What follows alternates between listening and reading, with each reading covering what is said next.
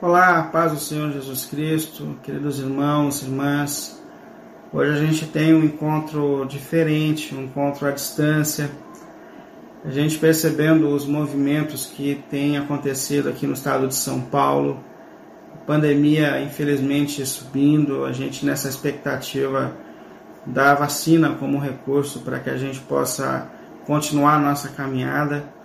Mas nós percebemos aqui reunindo o conselho da igreja que Devido a esse índice de alta na pandemia, mais as celebrações de final de ano, que muitos estariam envolvidos, muitos aqui fora de São Paulo.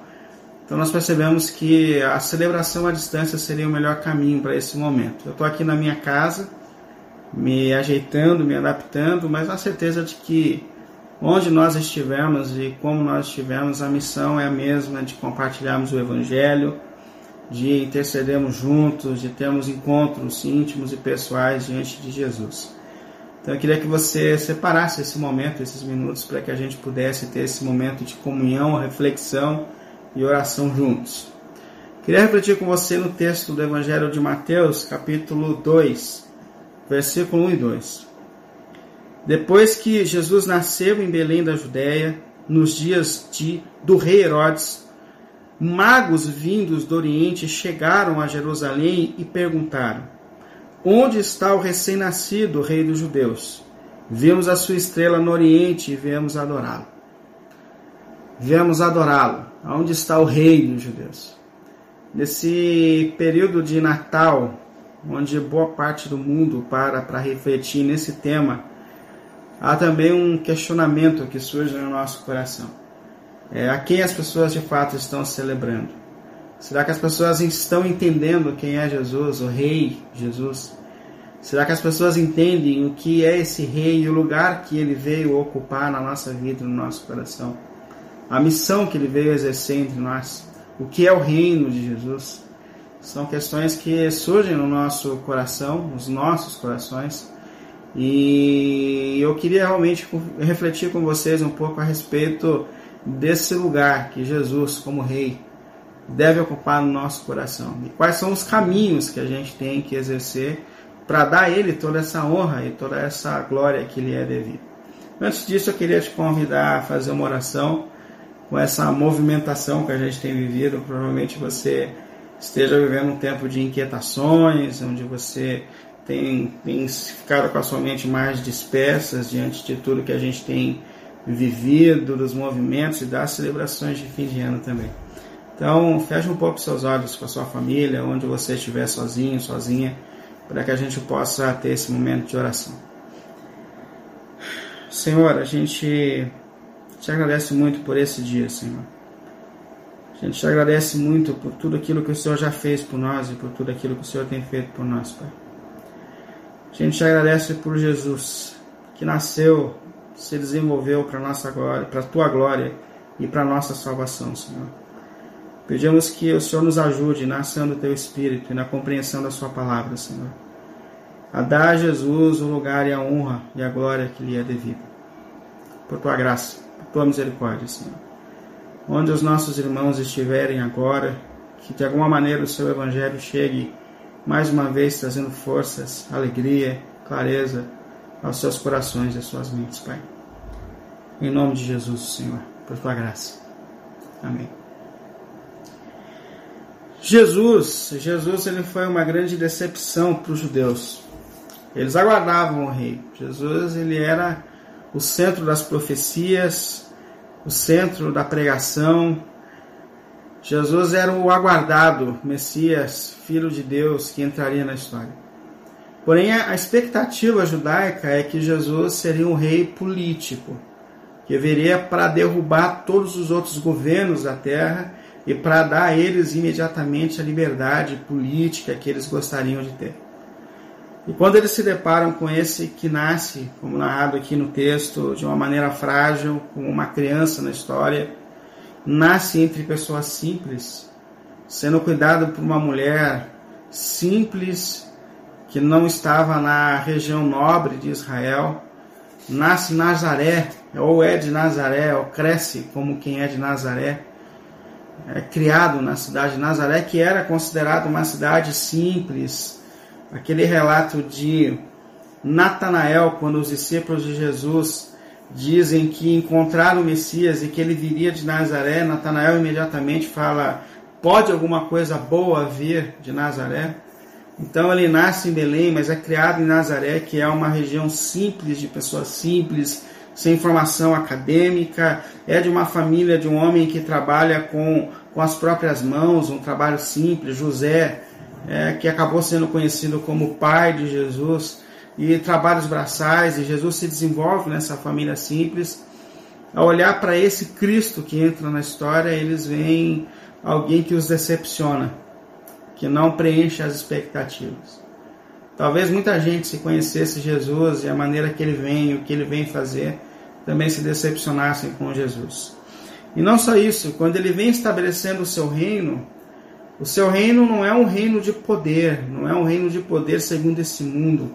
O reino de Deus, o reino de Jesus, ele é um reino que começa no coração do ser humano, de corações que se entregam a Deus, é que deixam que essa semente poderosa do Evangelho comece a ser então regada e venha transformando o seu coração. Por isso Jesus ele foi uma decepção, é uma frustração para muita gente. Mas para Jesus, para a gente, Jesus é o Rei dos Reis e Senhor dos Senhores. E o que eu queria perguntar para vocês, eu tenho perguntado a mim mesmo, para Deus também, é como a gente dá a Jesus o lugar que lhe é devido sendo que ele é o rei, como a gente permite que Jesus não seja simplesmente um símbolo da sociedade, mas aquele que de fato ele é. Rei dos reis e Senhor dos senhores, que veio para governar sobre todas as coisas e que em breve sentará no trono, mas que a princípio está começando um governo no íntimo do coração do ser humano. Como a gente faz? Quais são as atitudes que a gente deve tomar para dar a Jesus o lugar, o trono, o reino, a glória que lhe é devida? E eu coloquei aqui alguns caminhos que eu achei coerentes para que a gente posicione o nosso coração para dar ao Senhor o lugar que é dele e a glória que é dele. Uma delas é justamente entregar a ele o governo da nossa vida, o governo da nossa vida. Sabe que dentro de nós, dentro de todo ser humano, há um desejo de reino, há um desejo de reinar, de reinar. É, dentro de cada um de nós existe um rei, que quer ganhar o seu espaço, seja onde for, seja da forma que for, seja no ambiente de trabalho, seja na família. Por que é tão desafiador para a gente, às vezes, o relacionamento conjugal, a relação dentro do trabalho? Porque nós queremos reinar. É, dificilmente há no coração humano, depois da queda, um desejo de submissão e de serviço. Não, nós queremos reinar. Isso é natural porque nós somos filhos de Adão e Eva. E o que levou Adão e Eva a se afastarem de Deus e do projeto de Deus foi justamente o, o desejo de reinar, de autonomia na história e da sua própria história. Quando a gente olha para o livro do Gênesis, a gente não tem a narrativa de um casal que comeu de um fruto proibido. Não, não. A gente tem a narrativa de um casal que cedeu a uma proposta de reino. É, no dia que vocês comerem, certamente, vocês se tornarão iguais a Deus, vocês se tornarão iguais ao Criador. Então é, é esse desejo de autonomia, de ter o lugar de Deus que seduz o coração humano. E a gente sabe que esse pecado que afetou os nossos pais de, de uma forma surpreendente agora vem de uma forma natural a todos nós, porque o pecado entrou no mundo por um homem é, e passou a todos os homens, a todos os seus descendentes. Então esse desejo de Adão e Eva de, de reinar, ele está em nós. Ele está em todos nós. E talvez você diga assim: ah, eu, eu não tenho esse desejo, eu tenho uma natureza simples, humilde, eu não, eu não tenho esse desejo. Mas esse, esse mal que nos afetou, ele se manifesta de outras formas. Por exemplo, por que, que atitudes de submissão, viver em submissão, reconhecendo a submissão, é algo tão desafiador para o ser humano? Exemplo, a oração. É óbvio que eu não estou falando aqui daquela oração é, do coração egoísta, que só pensa nos seus sonhos, nos seus planos. Essa oração não é difícil, essas coisas a gente até jejua, a gente até se quebranta, mas por vezes a gente não percebe que muitos dos tipos de orações só alimentam o coração caído, desejos caídos. Mas essa oração que Jesus coloca, que faz com que a gente reconheça a nossa submissão a Deus, a nossa dependência de Deus, essa oração do pão nosso de cada dia, todo dia estar ali dizendo dependo do Senhor e, e o sustento de hoje é do Senhor e o de amanhã virá do Senhor e amanhã e depois de amanhã eu ainda estarei aqui porque eu dependo do Senhor. Por que é tão difícil isso para a gente? Jesus uma vez contou uma parábola de um homem que trabalhou, trabalhou, trabalhou, juntou muitos recursos e chega um momento que ele fala: agora eu posso simplesmente descansar. E na verdade o que ele estava dizendo é: agora eu não preciso mais orar. Agora eu tenho autonomia para viver a minha vida e a minha história. Que é uma ilusão. Jesus falou: ia morrer no dia seguinte. Mas há nesse coração nosso um desejo de autonomia, de, de, de reino pessoal, de, de poder conduzir a nossa história sem depender de ninguém. Por que, que é difícil para a gente, por exemplo, a submissão à lei de Deus? É, por que, é tão difícil? Se a gente sabe que é esse o caminho, por que, que a gente tem dificuldade? Porque há um instinto em nós de pessoas que querem fazer a sua própria história, que querem construir o seu próprio caminho. Portanto, esse negócio de ter alguém reinando é, é muito difícil para o ser humano depois que o pecado entrou na sua história e na sua vida. Mas o primeiro caminho para que a gente consiga viver esse propósito de Deus é justamente entregando Jesus a Jesus o reino no nosso coração. É justamente saindo desse lugar de governo e deixando que ele governe. É admitindo que só há um de fato que é rei e que nós queremos ele como rei da nossa história. É, é aprender com Jesus essa oração dizendo: Que venha o teu reino e que seja feita a tua vontade, Senhor. Não a minha, mas a tua vontade. A tua vontade. Que seja feita a tua vontade. Os nossos pais, Adão e Eva, se afastaram do Senhor e levaram consigo a nossa, a nossa descendência, mas pela cruz nós fomos alcançados para ti. E nós estamos aqui diante de ti, com o desejo de que o Senhor reine sobre a nossa vida, a nossa história. Porque nós não estamos limitando Jesus ao menino que nasceu, mas ao rei que se estabeleceu sobre todas as coisas e que está estabelecendo o seu reino e o seu trono no nosso coração. Portanto, o primeiro caminho é dar a ele o reino, é dar a ele o lugar que é dele, a glória que lhe é devida. O segundo é justamente dar a Jesus um trono no nosso coração. É, é justamente fazer esse caminho para que a gente saia do trono para que ele reine. Jesus mesmo disse isso, Evangelho de Mateus, versículo, capítulo 16, versículo 24, um dos textos mais conhecidos da Bíblia. E Jesus disse: Aquele que quiser vir após mim, negue-se a si mesmo.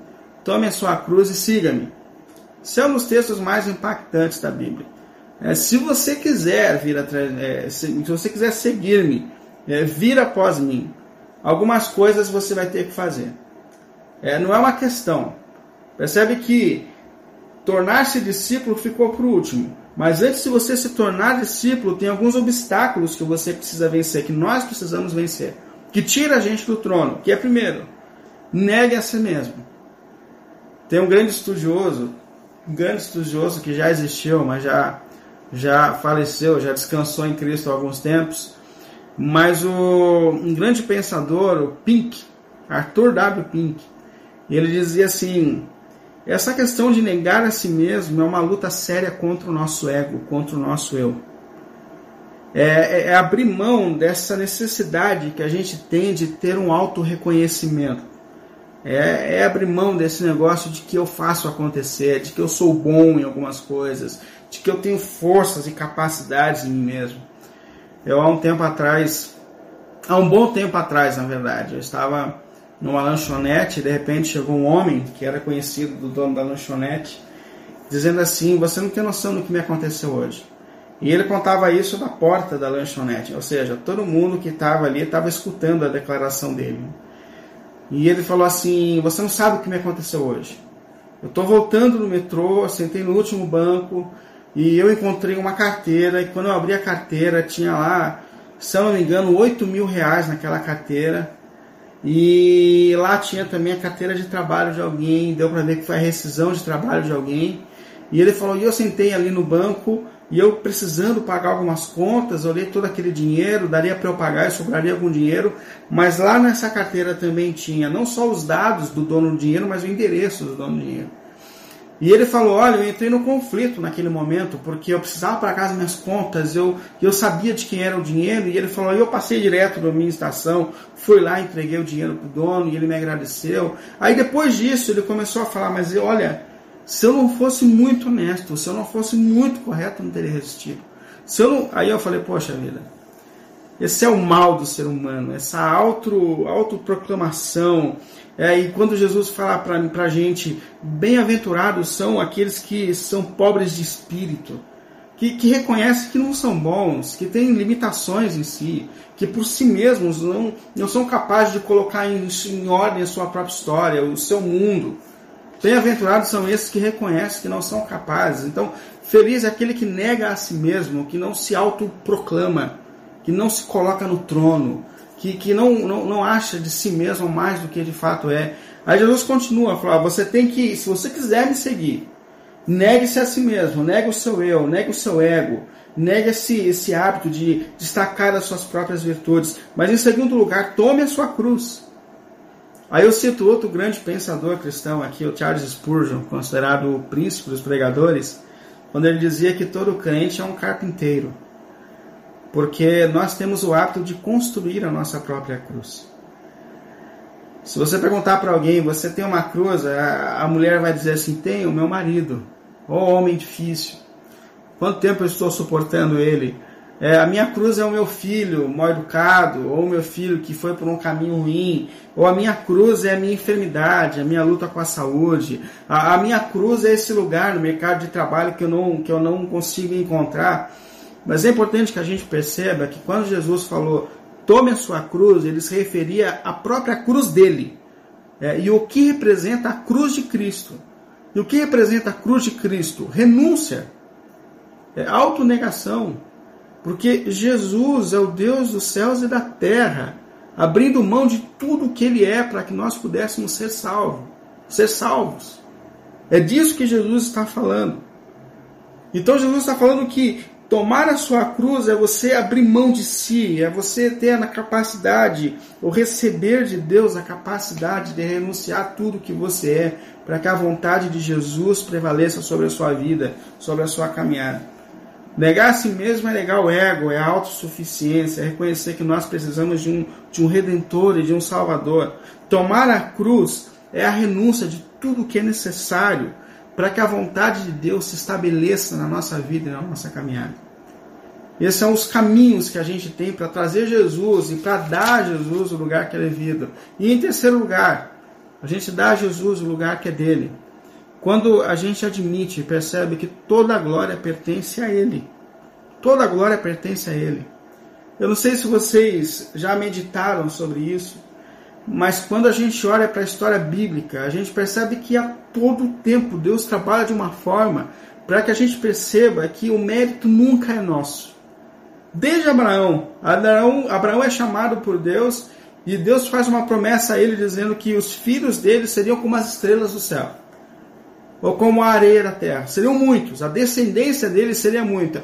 Porém, Deus dá a Abraão uma mulher que é estéril para que quando a promessa acontecesse, eles percebessem que não foi da capacidade de Abraão e nem de Sara, mas foi do poder de Deus agindo na vida deles. E o descendente de Abraão, o filho da promessa, é Isaac, que tinha essa missão de fazer a nação de Abraão se tornar muitos e muitos e muitos na terra. Porém, a mulher que Deus dá a Isaac também é estéreo. Até o tempo que Isaac dobra os seus joelhos diante de Deus, clama por misericórdia e Deus então faz com que a sua mulher tenha filhos e fica nítido para aquela família que quem está agindo ali é Deus. Quando Ana deu à luz a um filho, Samuel, que foi um dos maiores profetas da história, e também um juiz importante de Israel, Samuel é fruto da intercessão de uma mãe estéril. O que ficou muito nítido que Samuel era fruto do poder de Deus na vida daquela mulher, na vida daquela família. É um milagre de Deus que não era mérito humano. Quando, quando Davi foi escolhido para ser rei e se tornou um dos maiores reis da história de Israel, ele foi escolhido entre todos os seus irmãos que eram homens de guerra, poderosos. Mas ele era o mais simples e desprezado pela família. Mas Deus falou: Eu quero aquele que é o mais simples, aquele que é desprezado pela família. Por quê? Porque eu quero mostrar às pessoas que o poder é meu, que a glória é minha, que quem governa sobre a história e coloca e tira sou eu e não as pessoas. E é isso que Deus está dizendo para todos nós. Que para que Jesus tome o lugar que lhe é devido, a gente precisa perceber que o poder que está agindo na história, o poder que está agindo na nossa vida é o poder de Deus. Que nós só estamos aqui hoje porque o poder de Deus está agindo na nossa vida. Que ninguém se achegou a Deus, a Cristo, por sua própria força, mas é o poder do Espírito de Deus que está soprando em nós e dando a nós capacidade, forças para deixar com que os propósitos eternos de Deus se cumpram na nossa história, na nossa vida na nossa caminhada. E por fim, a gente dá a Jesus esse lugar, a glória que lhe é devida, quando a gente entende que ele é a pessoa mais importante da história. E essa é uma notícia muito importante que todos nós devemos carregar no nosso coração. Você não é a pessoa mais importante da história. Eu não sou a pessoa mais importante da história. Você não é o centro da Bíblia, você não é o centro da história, mas é Jesus, autor, criador, razão de tudo que existe. E a Bíblia também fez questão de, desde o princípio, anunciar para a gente essa realidade, de que Jesus é o Senhor e é a pessoa que precisa ser evidenciada na história. Desde quando Deus chamou Abraão, dizendo: sai da sua terra, do seu conforto e vem para uma terra desconhecida, porque eu tenho uma obra na tua vida esse chamado de Abraão estava simbolizando Cristo, que um dia sairia também do seu trono de glória e viria para um lugar desconhecido para que nós pudéssemos receber dele salvação. Desde o sofrimento de Jó, que é o sofrimento injusto, a gente tem uma representação do sofrimento de Cristo, que é esse que veio sofrer de forma completamente injusta por causa dos nossos pecados e por causa das nossas fraquezas. Desde aquela atitude desafiadora que Deus deu a Abraão, aquela missão de oferecer o seu filho no monte Moriá, subir com ele no monte e oferecer a ele, oferecer o seu filho a Deus como sacrifício, estava representando Jesus, que um dia também Deus, o Pai, subiu o monte do Calvário com ele. A diferença é que na hora do sacrifício não houve um anjo dizendo não faça mal, mas Jesus de fato foi sacrificado na cruz para que nós fôssemos redimidos de todos os nossos pecados, de tudo que nos afastava de Deus e da vida eterna. Portanto, a gente dá a Jesus a glória que ele é devida. Quando a gente entende que ele é a pessoa mais importante da história e que ele deve ser a pessoa mais importante da nossa vida e da nossa história. Eu queria muito que você parasse com a sua família nesse tempo, nesse momento, e refletisse sobre o lugar que Jesus tem ocupado nas nossas vidas e nos nossos corações se a gente tem percebido que Ele é o centro de tudo, que esse que nasceu, morreu, ressuscitou e vive para todo sempre, é aquele que deve organizar todas as nossas prioridades e dar razão para toda a nossa existência. Eu espero muito que entre nós que recebemos o Espírito e a palavra, que entre nós essa adoração verdadeira comece a acontecer. Que a gente dê a Ele o lugar do trono, do sentido da vida e da existência. Eu espero muito que Jesus entre nossas, entre nossas famílias seja entendido e reconhecido e adorado em toda a glória que lhe é devida. Para a glória de Deus, nosso Pai, pelo nome santo do nosso Senhor Jesus Cristo. Queria te convidar mais um momento de oração, orar por você, orar por sua família. Sei que foi um ano difícil, um ano desafiador, um ano de perdas, um ano de temores, de angústia, mas nós sabemos que o Senhor dos céus e da terra tem nos sustentado até aqui. Eu queria muito fazer com você mais uma oração de gratidão a Deus, de louvor. Você que, em meio a todos os movimentos desse ano, percebeu nitidamente as mãos de Deus sobre a sua vida, sobre a sua casa. Mas a você também que quer fazer de Jesus o Rei Senhor de tudo que há em você, de toda a sua casa, de toda a sua história. Queria muito que você fechasse seus olhos nesse momento, para que a gente pedisse essa graça e prestasse nossa gratidão e louvor a Jesus. Santo Deus e Pai, pelo nome santo do Senhor, Pai. Mais uma vez nós nos colocamos aqui diante de Ti, Senhor. Foi um ano difícil, desafiador. Tantas coisas foram vividas. Muitas coisas nem compreendidas foram, Senhor. Mas é muito importante nesse momento refletir diante de Ti e reconhecer diante de Ti, Pai, que o Senhor tem sido o nosso sustentador a cada momento das nossas vidas. Se não fosse o Senhor e as suas mãos, nós não estaríamos, não estaríamos aqui hoje, Senhor. Talvez esse mundo não reconheça e não te perceba, Senhor. Mas nós, pela tua obra redentora, voltamos para ti, Pai. E desejamos que, de fato, Jesus, o Senhor, ocupe o lugar que lhe é devido na nossa vida e no nosso coração, Pai. Que Ele venha governar sobre todas as nossas atitudes, sobre as nossas escolhas, sobre os nossos relacionamentos, sobre a nossa vida profissional, sobre tudo que nós somos, Senhor.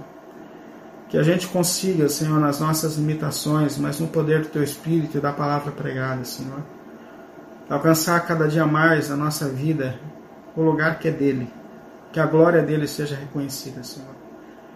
Obrigado, Senhor querido, pelo Teu sangue derramado na cruz. Obrigado por essa atitude de abrir mão de si mesmo por nós e para nós, Senhor.